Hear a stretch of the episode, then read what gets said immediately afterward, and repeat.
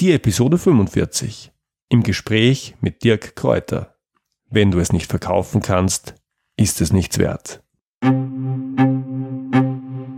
Sie sind ein Problemlöser? Sie wollen einer werden? Dann sind Sie hier genau richtig. Mein Name ist Georg Jocham. Willkommen zu meinem Podcast Abenteuer Problemlösen.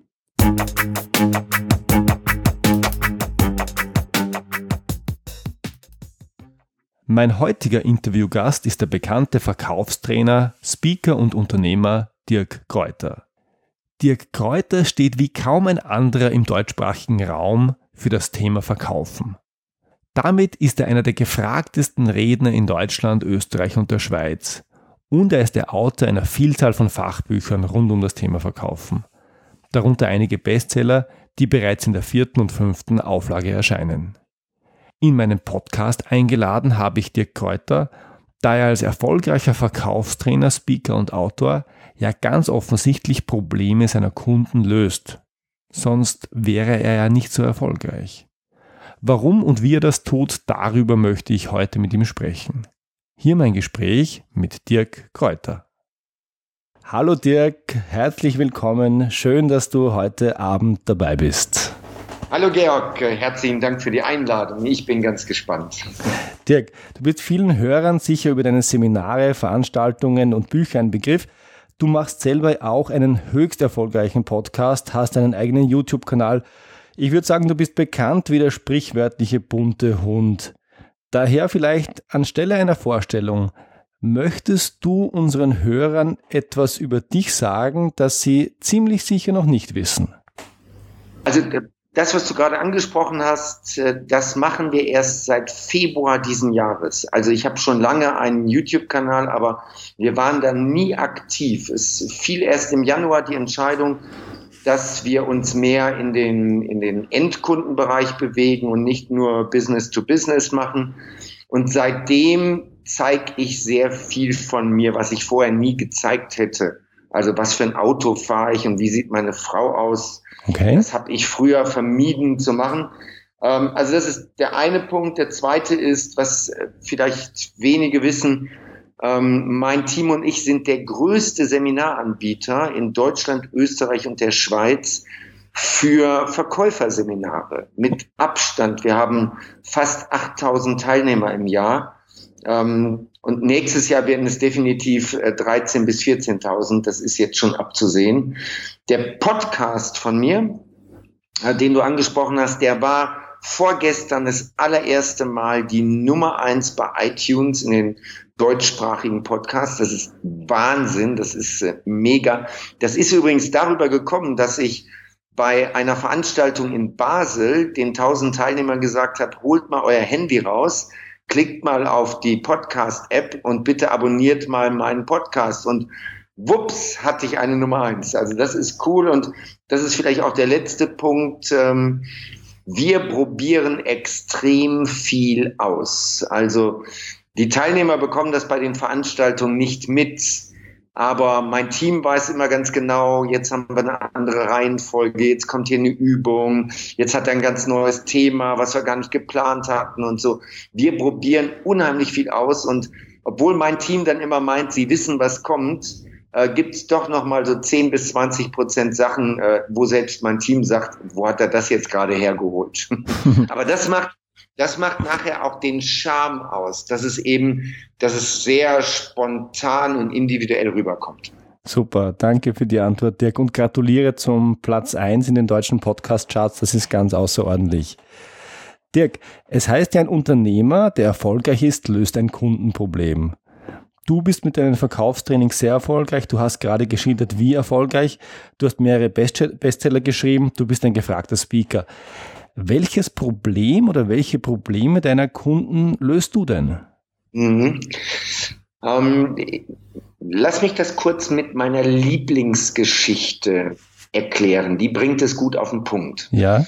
Ähm, es geht um Daniel. Daniel ist der angehende Schwiegersohn eines Kollegen. Und Daniel ist so Mitte, Ende 20, ist IT-Spezialist, äh, Softwareprogrammierer. Und Daniel hat eine, eine Software entwickelt, eine, eine App. Aber Daniel sagt, er ist nicht so der Verkäufertyp. Und wenn du wenn du ihn hörst, wenn er das sagt, dann weißt du, für ihn ist Verkaufen in der Nahrungskette ganz, ganz unten. Mhm. Und jetzt braucht er halt Menschen, die sein Produkt verkaufen, vermarkten und er braucht im Idealfall auch noch Geldgeber. Jetzt trifft er zwei gestandene Verkäufer, die auch gleichzeitig genügend Eigenkapital haben, um dieses ganze Projekt zu finanzieren. Und man beschließt, eine gemeinsame Kapitalgesellschaft zu gründen und äh, verteilt jetzt die Anteile, also die beiden Verkäufer und der Daniel. Und jetzt wird verhandelt, wie viel Prozent sollte jeder bekommen. Georg, deine Einschätzung, wie viel Prozent sollte Daniel bekommen von den beiden? Oh, der Daniel, der ist ein guter Ingenieur. Mein Sohn heißt Daniel, ich bin etwas äh, voreingenommen. Der Daniel, der soll 20, 25 Prozent kriegen. Okay, 25 Prozent, weil ohne ohne die Software, ohne Daniel ähm, hat das ganze Unternehmen ja gar keine Geschäftsgrundlage. Ja, also 25 Prozent. Vielleicht sogar mehr, stimmt, du hast recht. Ja. Es, es gäbe sonst keine Basis. Genau, also vielleicht macht man auch eher Drittel, Drittel, Drittel in der Richtung, ja, könnte durchaus sein. So, Daniel kommt wieder von diesem Treffen und Daniel ist empört weil die beiden haben Daniel fünf Prozent angeboten an der gemeinsamen Firma. Fünf Prozent. Mhm. Also Daniel war wirklich aufgebracht. Er empfand das als total unverschämt. Und ähm, wenn Daniel mich gefragt hätte, ich hätte Daniel zwei Prozent geboten. Nicht mehr als zwei. So, jetzt sagen viele, wieso das? Wieso das? Die Kernbotschaft aus diesem Beispiel, aus diesem wirklich wahren Beispiel ist, wenn du nicht in der Lage bist, es zu verkaufen, dann ist es nichts wert. Nochmal, du kannst das schönste Produkt haben, das beste Produkt, die beste Qualität, du kannst die genialste Dienstleistung haben. Bist du nicht in der Lage, das zu kommunizieren, bist du nicht in der Lage, das zu verkaufen, dann ist das alles an sich nichts wert. Und das ist das Problem meiner Zielgruppe. Nämlich meine Zielgruppe hat irgendetwas und das wollen sie verkaufen. Und das Problem, was ich meiner Zielgruppe löse, ist, sie lernen bei mir, wie verkaufe ich etwas. Egal, ob es Dienstleistungen sind, ob es, ob es Produkte sind, ob es hochpreisig oder günstig ist, ob es ein langer oder ein kurzer Sales Cycle ist, ob es ähm, ein, ein deutschsprachiges Produkt ist oder ein ausländisches Produkt. Das spielt keine Rolle. Bei mir lernt man, wie verkaufst du dein Produkt, deine Dienstleistung und dich auch selbst. Mhm. Mhm. Ja, damit löst du ein ganz offensichtliches Problem, ja. Zum Verkaufen, Dirk, braucht es Verkäufer, ganz klar.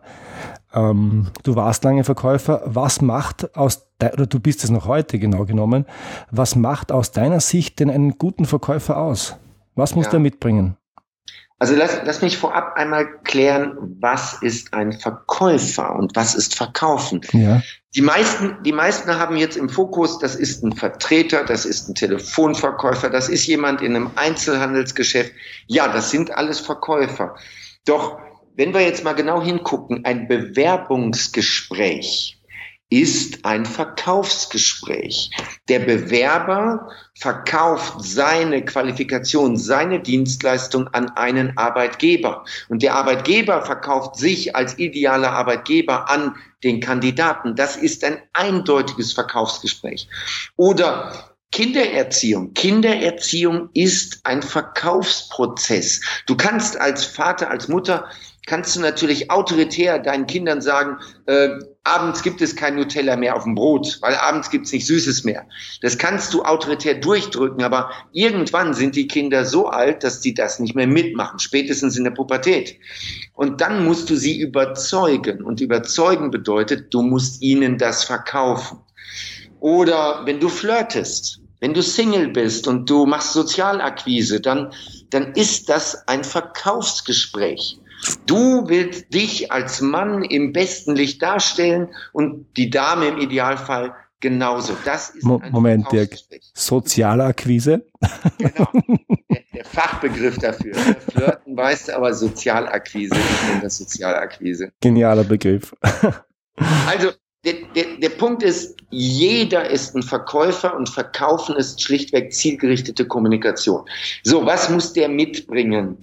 Ähm, der muss gar nicht so viel mitbringen. Ähm, aber was ihn für mich ausmacht, ist erstens Verbindlichkeit. Und Verbindlichkeit meine ich, dass jedes Verkaufsgespräch am Ende ein ein verbindliches, für beide Seiten verbindliches Ende hat. Oder die Profiverkäufer würden sagen, dass er einen Abschluss macht. Weil alles andere, alles andere wäre nur beraten. Und wir haben eine Welt voller Berater. Die, die Berater haben im deutschsprachigen Raum einfach ein viel besseres Image als ein Verkäufer. Verkäufer sagen viele, nee, nee, nee, der will mich übervorteilen.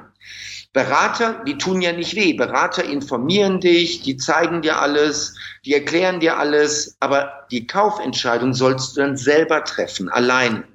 Und das reicht heute nicht mehr.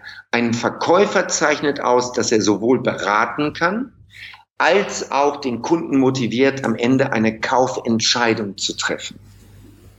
Mhm. Also Verbindlichkeit, Abschluss und motivieren, eine Kaufentscheidung zu treffen.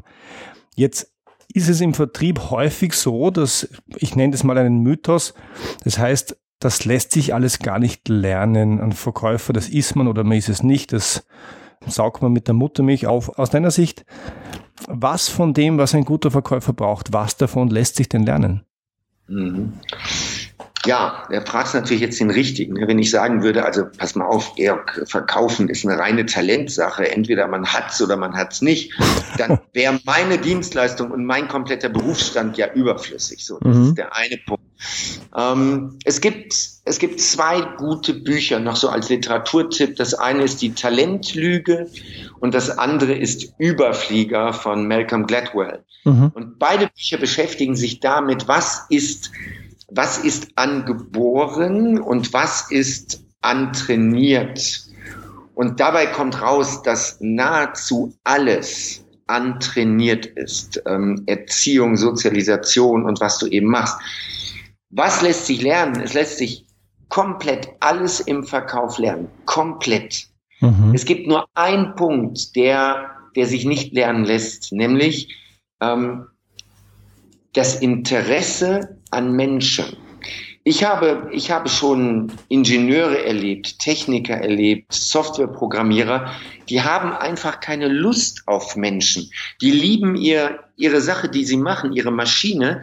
Und aus denen kann ich keinen äh, IT-Verkäufer oder einen, einen äh, Vertriebsingenieur machen. Das, das haut nicht hin, weil die keine Lust auf Menschen haben. Das ist die einzige Voraussetzung. Jemand, der Lust auf Menschen hat und lernen möchte, wie er erfolgreich verkauft, schickt den zu mir, das kriegt er beigebracht. Mhm. Das ist ein schöner Sales Pitch, gefällt mir sehr gut. Ich höre deinen Podcast ja schon ein wenig länger und ich bin da schon vor längerer Zeit über einen Begriff gestolpert. Den fand ich ähnlich genial wie den Begriff Sozialakquise nämlich die geistige Brandstiftung. Also ich finde die Bezeichnung genial. Was ist denn geistige Brandstiftung? Und vielleicht hast du auch ein knackiges Beispiel, was es ist und warum es ein Verkäufer braucht.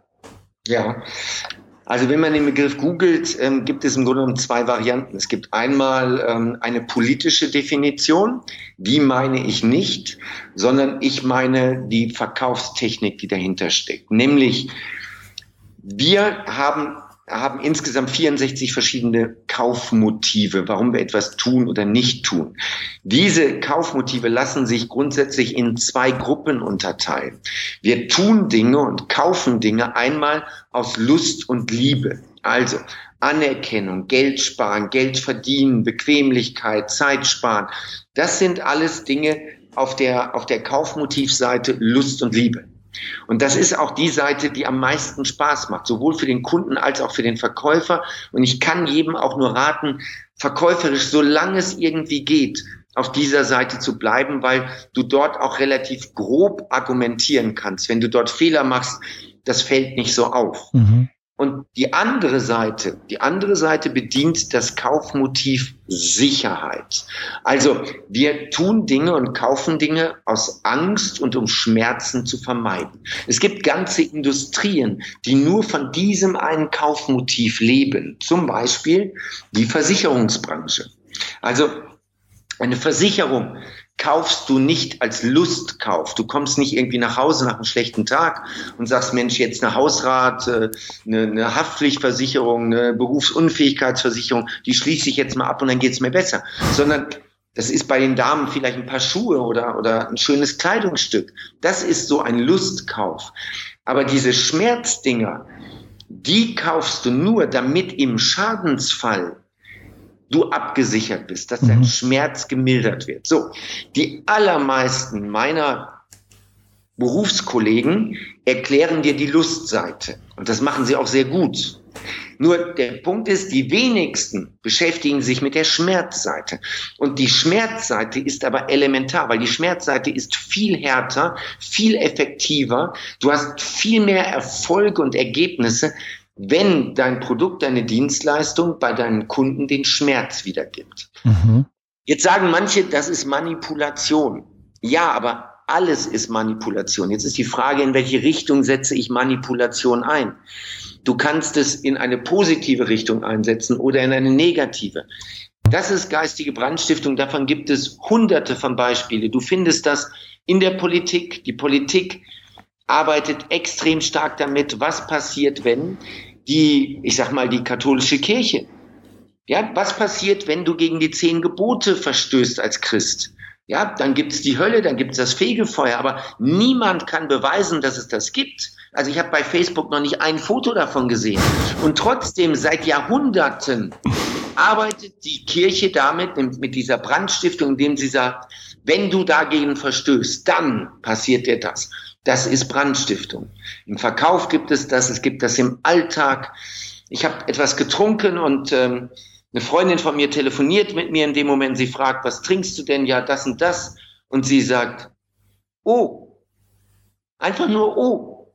Und ich wusste, das, was ich da trinke, ist nicht wirklich gesund. Da sind so viele Sachen drin, die mein Körper wirklich nicht braucht. Und sie hat nur mit einem O geistige Brandstiftung gemacht. Mhm. Und bei dir im Hinterkopf rattert's. Genau, das geht automatisch. Und Brandstiftung geht innerhalb von Sekunden, manchmal Bruchteile von Sekunden. Und das ist etwas, was über Jahre hält. Einmal oben eingepflanzt in den Kopf des Kunden, das bekommt der nicht mehr raus. Mhm. Spannendes Konzept. Vor allem die, die, das Beispiel mit, mit, mit der katholischen Kirche gefällt mir sehr, sehr gut. Das habe ich so noch nicht gehört. Mhm. Dirk, du bist ein erfolgreicher Unternehmer und ein Thema, das mich bei erfolgreichen Unternehmern immer besonders interessiert sind Routinen und Gewohnheiten. Gibt es denn Gewohnheiten, die du pflegst, die du einfach so oder vielleicht auch ganz bewusst kultiviert in deinen Alltag eingebaut hast und die dich so erfolgreich machen, wie du bist? Mhm. Ja, das sind natürlich eine ganze Menge, das ist eine ganze Reihe vielleicht so, so ein paar Gedanken. Mhm. Ähm, Denken auf Papier. Natürlich habe ich ein iPad, natürlich habe ich ein Notebook und äh, da arbeite ich auch mit, viel mit. Aber wenn ich wirklich mich mit etwas beschäftige, wenn ich etwas lerne, ähm, wenn ich einen Gedanken bearbeite, dann mache ich das schriftlich, denken auf Papier. Ich habe einen Stift, am liebsten mit einem Füller und dann habe ich Journale, das sind ähm, Bücher, DIN A4 Bücher, die aber leer sind und dort schreibe ich rein. Ich habe zu verschiedenen Themen Journale zum Thema Finanzen und Geld, zum Thema Ziele, zum Thema Weiterbildung und zum Thema ähm, berufliche Entwicklung. Und diese diese Journale, die pflege ich regelmäßig. Da arbeite ich täglich mit. Die nehme ich mit in den Urlaub. Ähm, da schaue ich immer wieder rein, um zu reflektieren, wo war ich vor einem Jahr, wo stehe ich heute, was habe ich mir vorgenommen und so weiter. Also ich bin ein extrem großer Fan von Denken auf Papier und es ist auch bewiesen, dass in deinem Gehirn etwas komplett anderes abläuft, wenn du handschriftlich deine Sachen aufschreibst als wenn du es rein tippst. Mhm. Das ist eins. Also Journale, Schriftlichkeit. mein Umfeld. Ich achte sehr auf mein Umfeld, die Menschen, die da sind. Ich habe eine große Abneigung gegen Pessimisten, gegen Menschen, die viel jammern, gegen Menschen, die, die reden, aber nicht handeln. Ähm, und ich orientiere mich wirklich an, an Menschen, gerade im beruflichen Umfeld, die da sind, wo ich hin will, die also im Idealfall ein Stückchen weiter sind, schon in einem bestimmten Bereich, als ich es in dem Bereich bin. Also ich extrem auf mein Umfeld.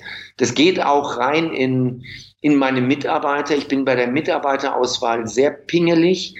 Dafür die, die drin sind in dem Team, es sind aktuell 18 Mitarbeiter, ähm, um die kümmere ich mich auch intensiv. Ich bekomme immer wieder Anfragen, ja, ähm, kannst du mein Coach werden, kannst du mein Mentor werden? Nein, mache ich nicht, weil ich bin der Coach und der Mentor meiner Mitarbeiter. Meine Mitarbeiter bekommen alles von mir, damit sie noch erfolgreicher werden.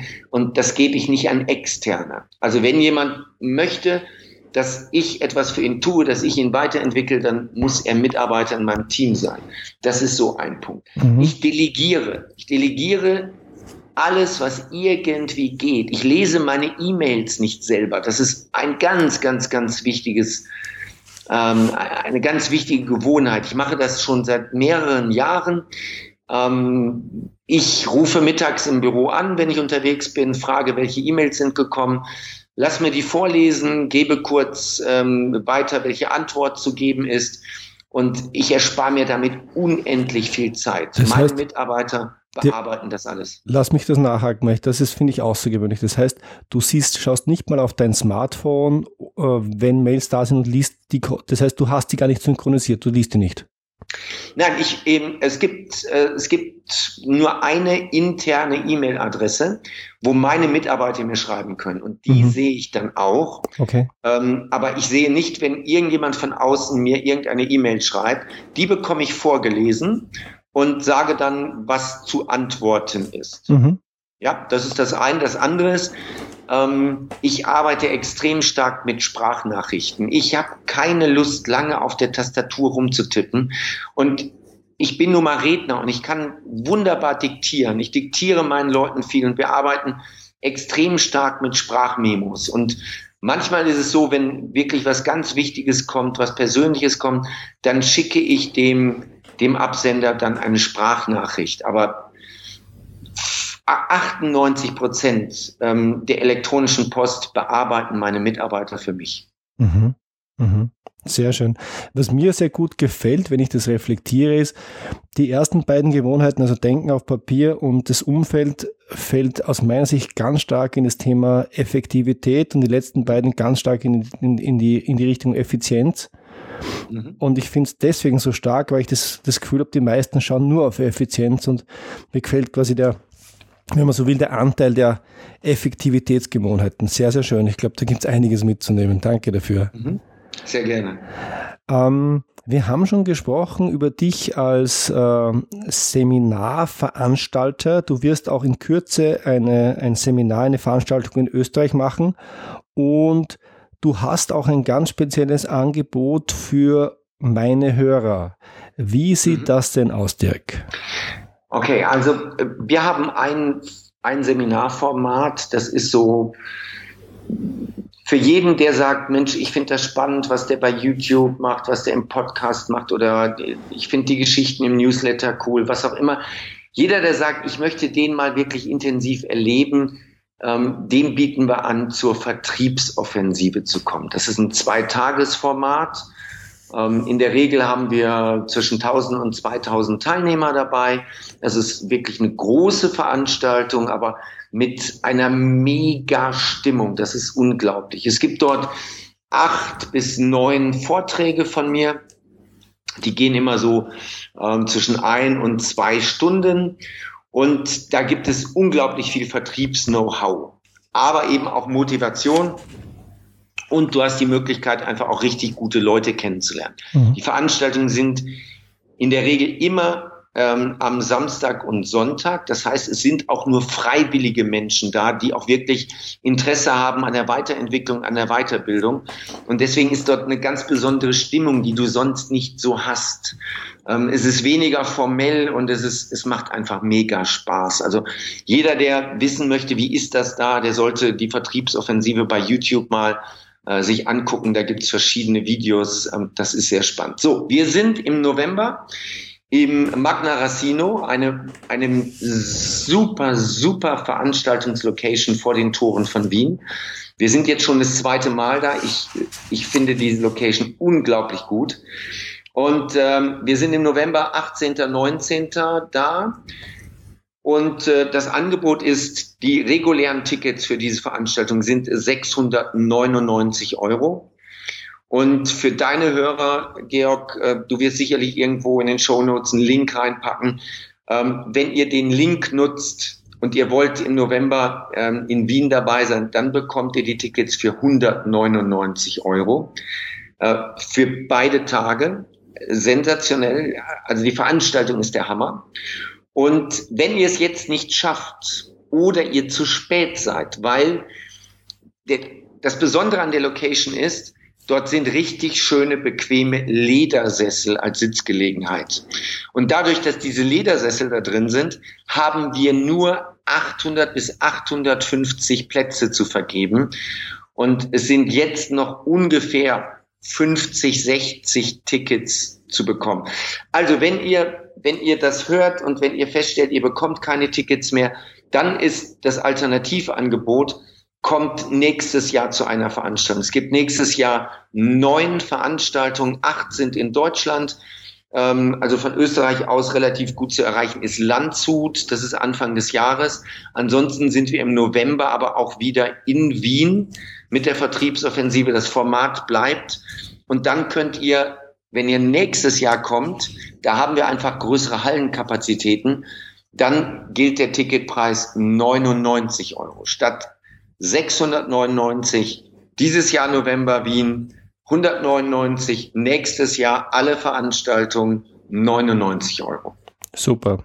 Dirk, vielen Dank, das ist ein tolles Angebot. Ähm, vielen Dank jetzt schon im Namen meiner Hörer. Ich persönlich werde im November äh, in Ebrechtsdorf sein. Ich habe mir schon vor längerem ein Ticket gesichert. Ich wollte unbedingt dabei sein und mich würde es natürlich freuen, wenn es noch einige jetzt meiner Hörer auch schaffen. Mhm. Dirk, ganz super, vielen, vielen Dank. Mir hat das Gespräch großen Spaß gemacht. Ich glaube auch meinen Hörern. Vielen Dank, dass du dir Zeit genommen hast. Georg, herzlichen Dank für die Einladung. Und äh, ich habe das sehr genossen und ich bin gespannt, wie viele du motivieren kannst, dass sie sich im Bereich Verkauf weiterbilden. Da bin ich sehr gespannt. Herzlichen Dank. Ich danke dir. Tschüss. Tschüss. Soweit mein Gespräch mit Dirk Kräuter. Da die Aufnahme jetzt schon ein paar Tage her ist, ist inzwischen eingetreten, was Dirk angesprochen hat.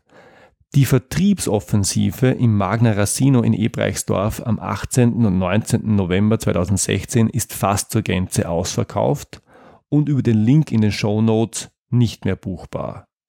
Wer dieses Jahr dennoch dabei sein möchte und das zum reduzierten Preis von 199 Euro, der kann das aber noch wenn er schnell genug ist. Dazu bitte eine Mail an info@dirkkräuter.de mit dem Betreff Wien 2016 Georg Jocham schicken. Dann kümmert sich das Büro von Dirk darum. Nochmals eine Mail mit dem Betreff Wien 2016 Georg Jocham an info@dirkkräuter.de um bei der Vertriebsoffensive am 18. und 19. November 2016 in Ebrechtsdorf dabei zu sein. Die Tickets um 99 Euro für die Vertriebsoffensiven im Jahr 2017 gibt's über den Link in den Show Notes. Das war's für heute. Ich freue mich, wenn Sie beim nächsten Mal wieder dabei sind. Wenn Sie Fragen an mich haben, dann schicken Sie mir bitte ein Mail an feedback at abenteuer-problemlösen.com oder kontaktieren Sie mich direkt über meine Website. Und wenn Ihnen diese Episode gefallen hat, dann freue ich mich wirklich über Ihre ehrliche Bewertung auf iTunes. Danke fürs Zuhören. Bis zum nächsten Mal. Ihr Georg Jocham.